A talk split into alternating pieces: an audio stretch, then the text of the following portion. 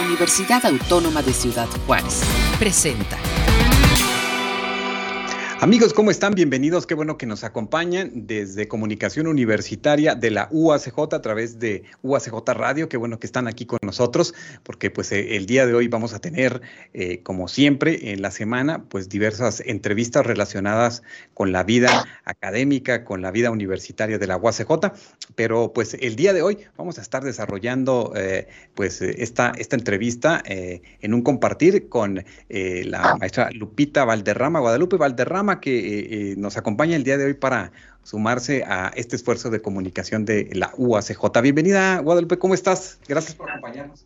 Hola, buenas tardes a todos. Muchas gracias por la invitación aquí. Feliz de poder compartir con ustedes este espacio.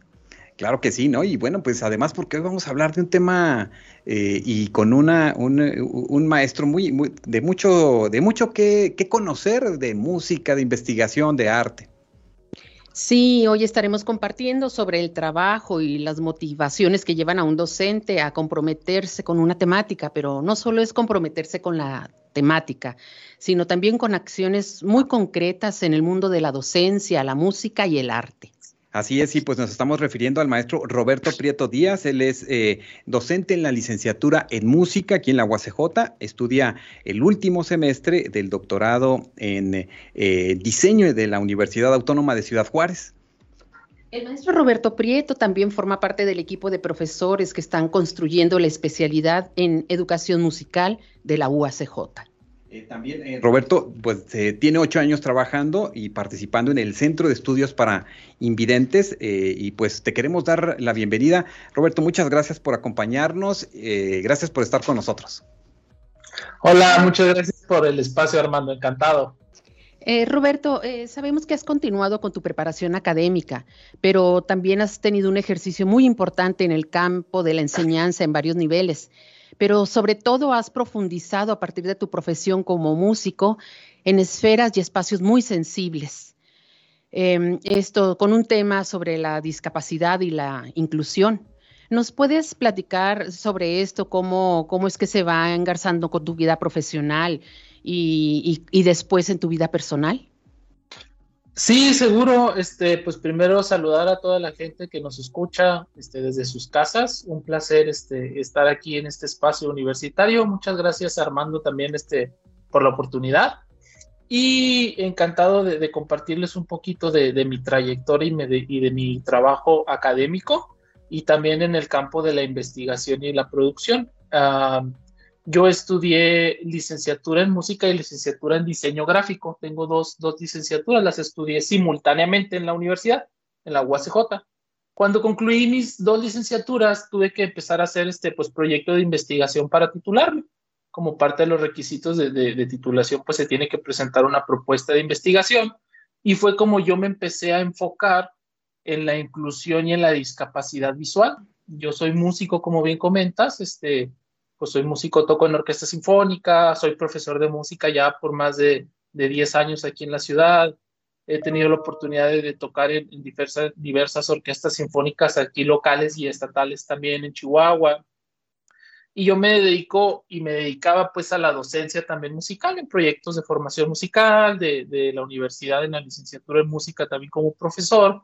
Y fue que empecé yo a detectar esta problemática de, cómo este, tenemos espacios, o, no había en aquel entonces, cuando yo empecé con la investigación, espacios que se enfocaran en la enseñanza musical en personas con discapacidad visual.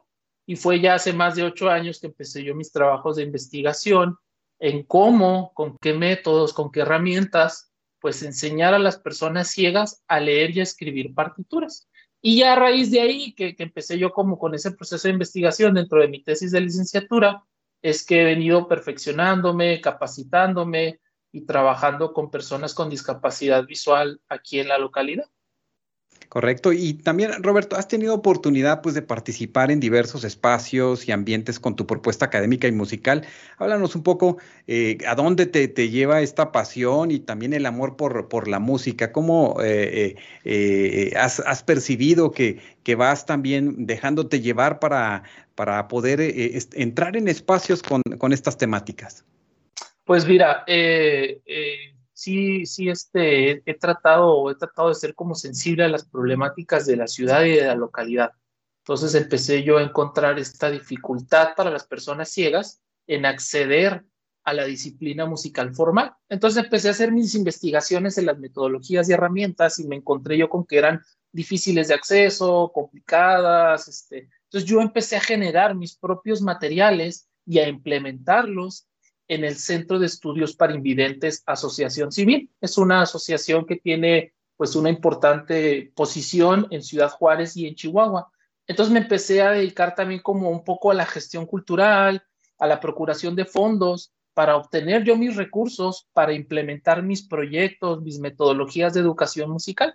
Entonces, de esta manera, pues hacía como la investigación, la parte académica, y también obtenía yo los recursos o, empecé a procurar los fondos y los recursos para poder llevar a cabo mis proyectos de investigación. Era tanto de investigación como producción y aplicación. Eh, posteriormente, el Centro de Estudios para Invidentes acogió el proyecto que yo inicié y a la fecha, este, pues ya tiene más de siete años financiado por la Fundación del Empresariado Chihuahuense. Como es un proyecto de alto impacto social, es muy innovador, eh, los procesos y las metodologías que se implementan, pues todas están sustentadas como desde la parte de la academia, de la investigación, y aparte que es un proyecto de alto impacto social. Entonces, a la fecha, el proyecto continúa trabajando en, el Centro de Estudios para Invidentes. Ahora, tenemos ahorita actualmente 22 alumnos, que son niños y jóvenes con discapacidad visual, les, les, les, conseguimos este, instrumentos, sus libros, tengo el privilegio de coordinar a un equipo de maestros y trabajamos de la mano con, con el Centro de Estudios para Invidentes en el desarrollo de materiales, aplicación y obviamente pues todo este, este registro de, de cómo se van llevando las metodologías, cómo se van desarrollando, y a la fecha, pues continúo yo, ahorita a la fecha estoy por concluir mi doctorado en investigación en diseño en el Instituto de Arquitectura, Diseño y Arte del YADA de la universidad. Y mis temáticas de investigación y de generación de conocimiento y de aplicación, pues van enfocadas en estas temáticas, en las temáticas de inclusión. También me he tenido la oportunidad de especializarme pues en el uso del braille, en el uso de, este, de, diversos sistemas para la enseñanza en la discapacidad visual y los voy combinando con mi profesión de diseño, de música, entonces voy haciendo como toda esta mezcla de, de, diferentes áreas del conocimiento para poder ir resolviendo las problemáticas y tener pues este proyecto del que, del que estamos hablando.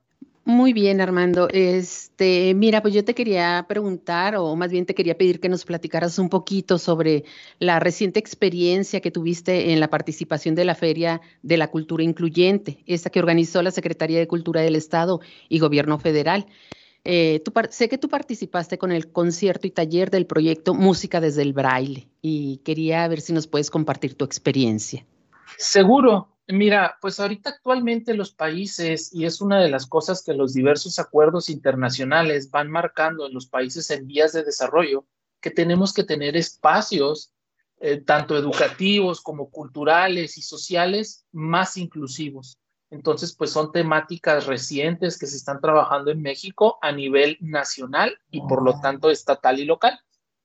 Entonces, de parte de, de federación, surge esta idea de hacer una feria de cultura incluyente, o sea, si bien específico, cómo a través de la cultura y el arte se pueden generar espacios de inclusión. ¿Qué son estos? Pues espacios donde cualquier persona, sin importar su condición, si sufre o no de discapacidad, puede integrarse en, en espacios culturales. Entonces, este es un evento que surge desde la Secretaría Federal y en coordinación con gobierno estatal se genera este, en el estado de Chihuahua esta feria. Entonces recibo yo la invitación por parte de las personas de la Subsecretaría de Cultura de Gobierno del Estado en, en, incluirme dentro de esta feria, pues debido a la trayectoria que como ya les comentaba, tengo más de siete años investigando y, y, creando este, pues, producción cultural, artística y académica con esos temas. Entonces me invitan a participar con dos, con dos eventos. Uno que fue el concierto Música desde el Braille, donde algunos de los, de los usuarios del proyecto que tengo el privilegio de coordinar este, participaron. Y luego aparte se ofreció un taller denominado El Secreto de Luis Braille. Es un taller que yo este ofrezco, donde, donde trato de sensibilizar y capacitar a la comunidad en general y a las personas acerca de los recursos que las personas con discapacidad visual, que es mi área de especialidad, este, se pueden incluir, incluir en la sociedad, tanto de manera eh, pues por ejemplo en el curso que, impartí les explicaba cómo se puede leer y escribir sin ver, este, cómo se pueden escribir notas musicales por medio del braille, los diferentes este, recursos tecnológicos que hay y abordo un poco de estos temas de sensibilización hacia la discapacidad, de inclusión, y comparto un poco de mi experiencia en el campo en estas disciplinas. En ese sentido, eh, Roberto, eh, eh, para nuestros amigos que se van uniendo aquí a la, a la conversación, estamos compartiendo con el, con el maestro Roberto Prieto Díaz y, y, en ese sentido, en este taller que ofreces, que entiendo, pues generas varias, varias propuestas didácticas, pues para, para, para, gente que tiene alguna relación con alguna persona este, invidente, eh, el tema del secreto de, braille. Eh, háblame sobre cómo has profundizado o qué has profundizado de, de, la vida de este francés que en el siglo XIX precisamente pues introdujo la lectoescritura, ¿no? Este, este sistema que indudablemente les abre el mundo, les abre el horizonte y las posibilidades para, pues, para que eh, todas las personas que, que tienen esta esta condición, bueno, se abran camino en la vida. Sí, pues mira, e, este señor era un genio, Luis Braille. Este, pues le tocó vivir ya hace el siglo pasado, el siglo antepasado, pues, vivió ahí como en finales de los 1800, principios de los 1900, este, como este señor ideó un sistema de lectoescritura que puede representar todo el mundo visual por medio de, puntitos que se perciben por las manos. Entonces, este señor inventó un sofisticado sistema para representar letras, números, notas musicales, signos matemáticos y una diversidad de elementos donde reduces todo el mundo visual a, un código en relieve que se lee con la yema del, del, dedo. Entonces, las posibilidades de producción y de investigación que yo he encontrado en esta área, pues son infinitas. Este, o sea, tanto en la generación de materiales como en la implementación del conocimiento y de la investigación, en cómo acercar la cultura, el conocimiento, cómo cerrar esa brecha comunicacional que existe entre el resto de la sociedad y las personas con discapacidad visual. Entonces es donde yo he encontrado un área de oportunidad grandísima y una noble labor en poder generar herramientas, generar espacios, generar recursos, tanto los que les comentaba como en toda esta gestión que he venido haciendo ya por más de siete años en la búsqueda de, recursos económicos para poder generar materiales, talleres, programas musicales inclusivos y actualmente, como comentaba en el doctorado en diseño, cómo acercar hasta la educación universitaria a estos espacios o a este sector vulnerable de la sociedad. Entonces el braille me permite o permite a las personas poder acercar el conocimiento de una manera no visual a las personas ciegas o, con baja visión. Entonces, este, y es un código, por ejemplo, que está institucionalizado a nivel mundial.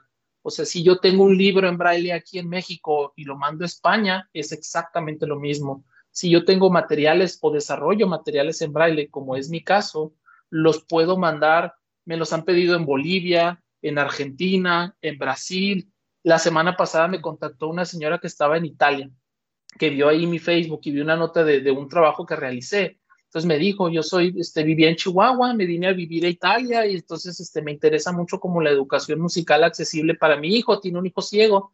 Entonces, este, como este código está internacionalizado y Luis Braille lo inventó, entonces sirve en todo el mundo. Entonces, ejemplo, las partituras musicales que yo genero o los libros inclusivos que yo genero, sirven tanto en México como en América Latina o el resto del mundo, gracias a que este señor, Luis Braille, ideó, creó y sistematizó un sistema de lectoescritura para las personas ciegas en todo el mundo. Pues eso es eh, bien interesante. ¿Cómo, estás viendo, observando este trabajo que desarrolla eh, este, Lupita, eh, Roberto, y cómo, de qué manera, pues, lo que él detecta, observa, tiene una implicación, mm, porque yo he seguido a Roberto desde que está en esta licenciatura en música y lo hemos visto poco a poco ir, ir logrando este, diversas metas hoy en su doctorado, pero, pero sobre todo porque lo que está realizando tiene un impacto en, un grupo específico de la comunidad.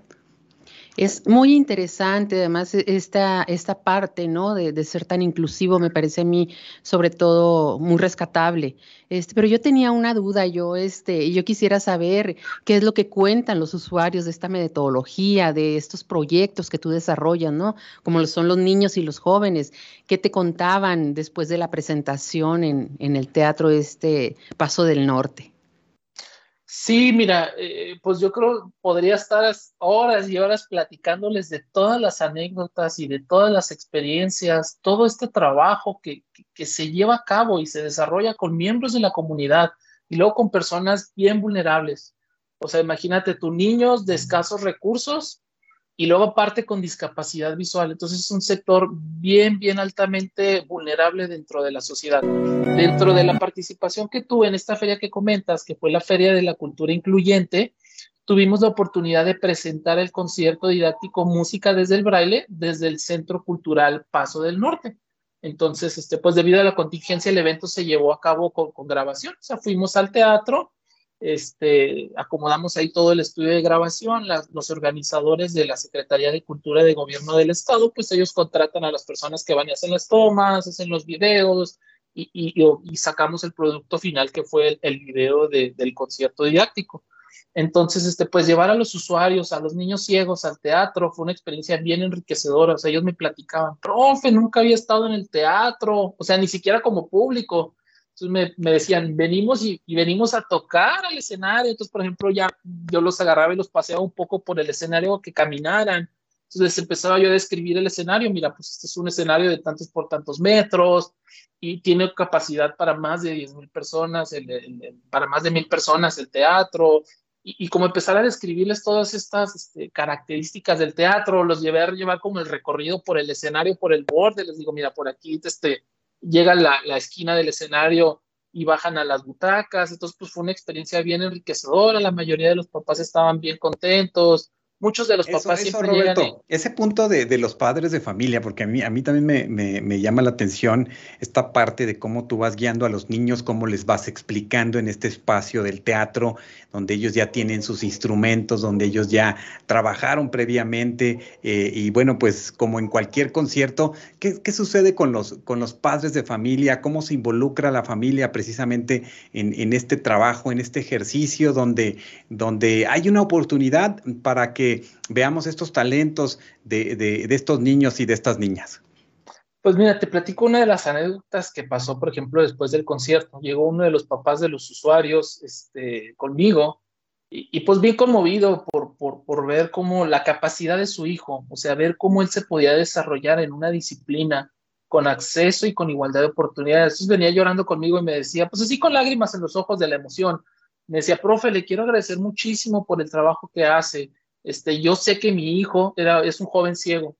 Me dice, no va a poder ser arquitecto, yo sé que mi hijo no va a poder ser pintor y que debido a su discapacidad muchas puertas se le van a cerrar, pero también se le van a abrir. Entonces es, uno de los usuarios muy talentoso en las cuestiones musicales y este y me dice este él me dice que quiere estudiar licenciatura en música que quiere entrar a la universidad estudiar su carrera profesional y gracias a como estos proyectos de alto impacto que, que, que, este, que se están generando en la ciudad pues las personas con discapacidad tienen la opción o tienen el acceso o la posibilidad a poderse seguir capacitando, a poder seguir estudiando, a poder continuar con sus estudios y descubren como en este, en mi caso en particular, como en mi proyecto de, música desde el braille, este, eh, este potencial o trabajar esta disciplina. Entonces, por ejemplo, para la música, pues se requiere un oído, una sensibilidad auditiva grandísima, una muy buena memoria, y son cualidades que las personas ciegas van desarrollando conforme pasa el estudio.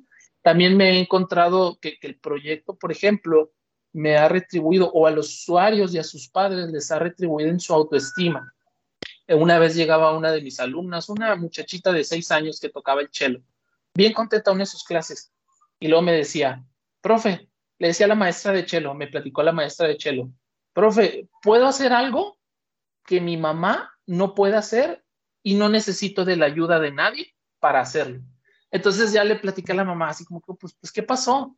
Y ella me decía, no, pues es que a mí me gusta mucho la música, profe. Entonces agarré yo el chelo de mi hija y lo intenté tocar y dice, pues no pude y me salía bien feo el sonido. Entonces mi hija se empezó a reír de mí Entonces me decía que la niña le empezó a enseñar a la mamá chelo.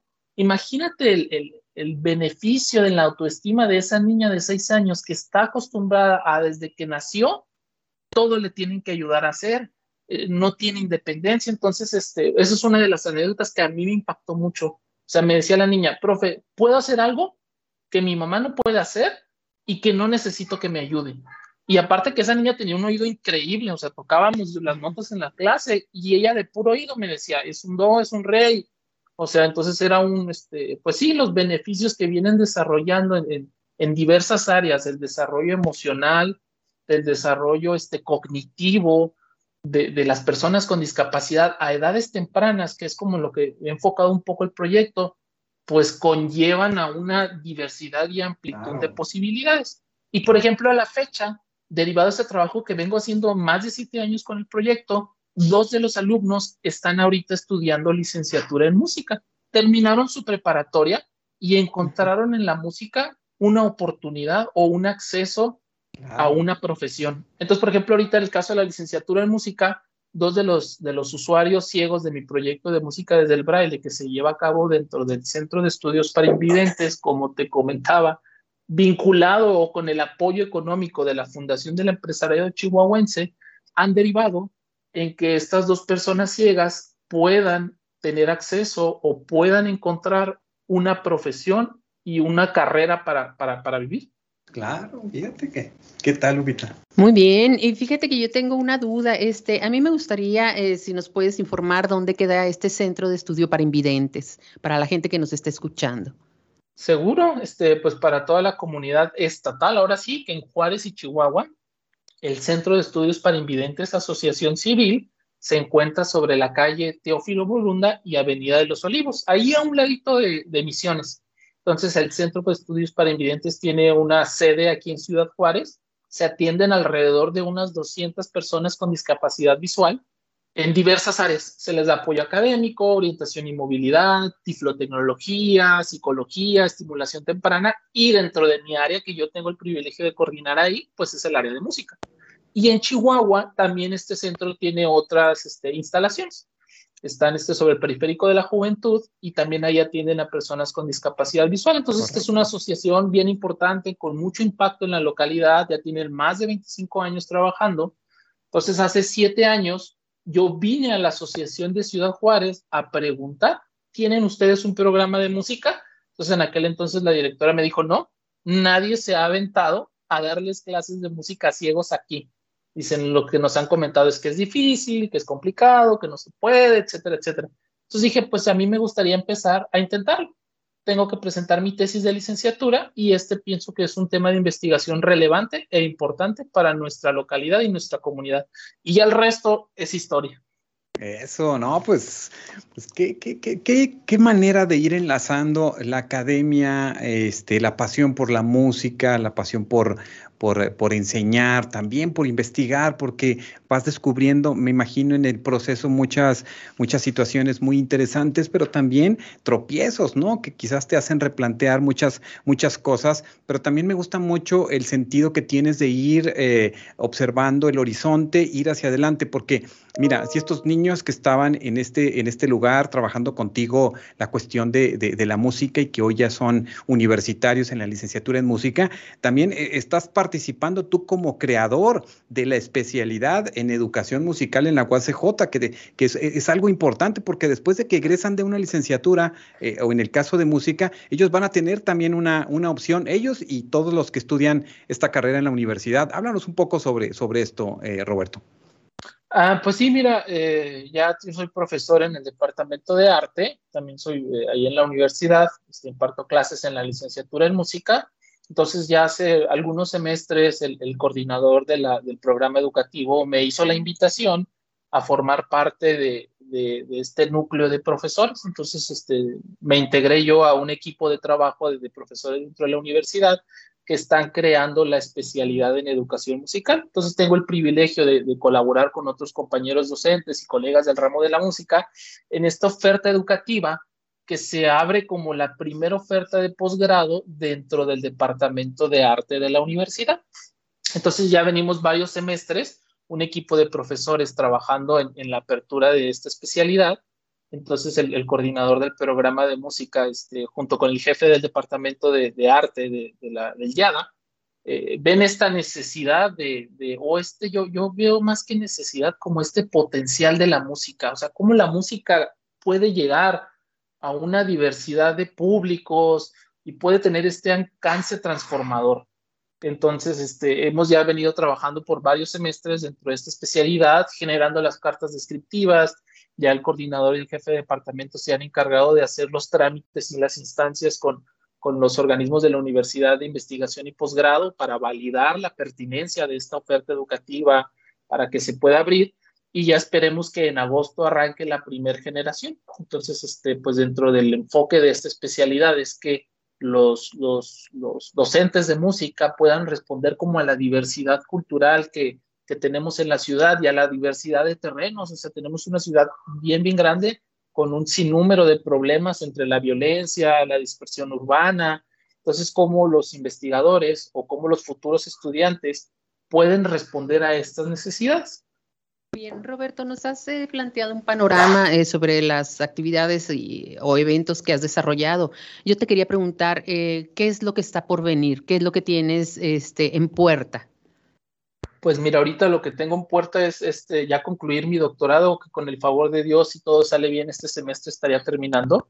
Em, tengo varios proyectos de investigación ahí este, pendientes con este tipo de temáticas, generación de diseño y materiales, este, sensibilización de talleres, cursos, capacitaciones a la sociedad dentro de la comunidad universitaria, que también he desarrollado varios cursos para profesores y para alumnos con temáticas de inclusión. Me interesa mucho que la universidad se pueda abrir y pueda generar estos espacios donde puedan recibir a esta parte importante de, la sociedad. Por ejemplo, te voy a poner una cifra. A nivel nacional, el índice más bajo de educación en las personas con discapacidad, según datos del INEGI, se encuentra en la universidad. Las personas con discapacidad que viven en México van a poder sortear con facilidad la educación básica pero cuando, y la educación media superior, y en la educación superior se van a encontrar con una problemática, como el 15% de las personas con discapacidad en México llega a acceder a la educación superior. Entonces me interesa mucho a mí las investigaciones enfocadas con este tema, de, poder abrir espacios. También ahorita estoy trabajando con un proyecto que, este, que gané, gané un par de premios el año pasado en diciembre a unas convocatorias que apliqué para investigación y producción artística de materiales.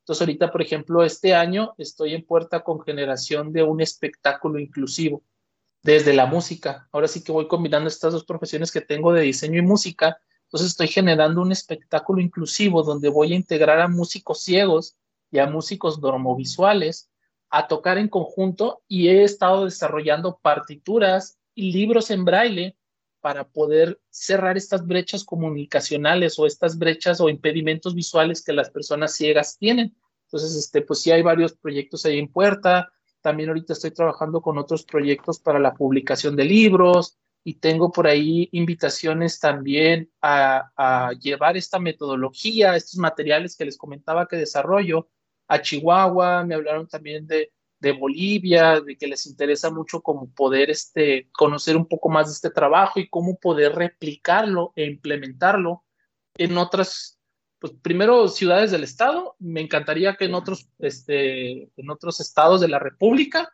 y pues qué más soñaría yo y se diera la oportunidad y, Dios me diera este, fuerzas, tiempo y, recursos para poder llevar esta educación a otros países. Pues, eh, eh, maestro Roberto Prieto, muy interesante todo lo que estuvimos compartiendo contigo. Nos llama la atención precisamente esta, esta manera en la que visualizas el futuro y también en la que estás comprometido con, eh, pues, con estas temáticas. Y bueno, también sigues creando, sigues desarrollando, a veces antes de la pandemia los veíamos por allí en algún teatro, en algún centro comercial, este, incluyendo ahí a tu familia, que los observábamos. Bueno, ahí te tienes que llevar a toda la familia en, ciertos, en ciertos momentos. Y eso es muy, muy interesante y muy, muy bueno que, pase, ¿no? Porque de esta manera se van, se van construyendo estas historias que le dan posibilidad a veces eh, pues a, ciertos grupos vulnerables de nuestras comunidades. Y bueno, pues yo, yo, yo te quiero felicitar, hemos visto tu trayectoria, pero ¿qué les deja? De mensaje a los universitarios, no solamente a los que están trabajando eh, o a los que están en, las licenciaturas de música de artes, eh, en cualquiera? Eh, ¿Qué mensaje le quieres dejar en relación a todo lo que nos has estado compartiendo? Pues sí, primero ahora que mencionas a la familia, mi esposa ha sido también un pilar angular, ella también es músico, es maestra de música, entonces trabajamos juntos, ahí andamos juntos dando clases, andamos juntos en los conciertos y, me ha apoyado mucho. Entonces es un proyecto que hemos podido trabajar en conjunto. Ella ¿A quién se le olvida el instrumento, oyes? A, ella. Se, puede olvidar el instrumento. que llegan a un lugar y se, olvidó el, el, instrumento, el cello, el violín. No, siempre se nos olvidan el atril, las partituras, y luego llegamos ahí, oye, las partituras, ay, se me olvidó el libro con las partituras, ya me regreso yo. Y, sí, esta es una parte importante, pues, este, el apoyo ahí yo de mi esposa que, que, trabaja conmigo, es músico, toca conmigo, da clases conmigo, entonces siempre es bueno como este, pues sí, nos dedicamos los dos a la profesión, a la, a la, a la ejecución, a la pedagogía, y este, sí es importante o me ha permitido, nos ha permitido como, como pareja, pues también llevar este proyecto a la práctica y que alcanzara pues mayor impacto, que vaya un poco más allá.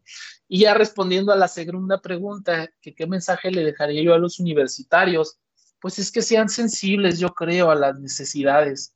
al final del día recuerdo mucho, por ejemplo, cuando me gradué de la maestría, que nos hacían hacer como el juramento, este, y una parte del juramento decía, me comprometo como profesionista a dedicar mi aplicación del conocimiento en mejora de la sociedad y de la resolución de los problemas de nuestra sociedad. Entonces se me quedó bien grabado cuando, cuando me estaba yo, por ejemplo, titulando de la maestría y dije, esto es a lo que quiero hacer. Quiero dedicar el conocimiento, la aplicación de mi conocimiento, no en beneficio personal, sino en mejorar la condición de las personas y de nuestra sociedad. Entonces, eh, es un mensaje que yo les dejaría como a los, a los estudiantes, ahora que me lo mencionas, que también soy profesor y se los digo yo a mis alumnos en la universidad.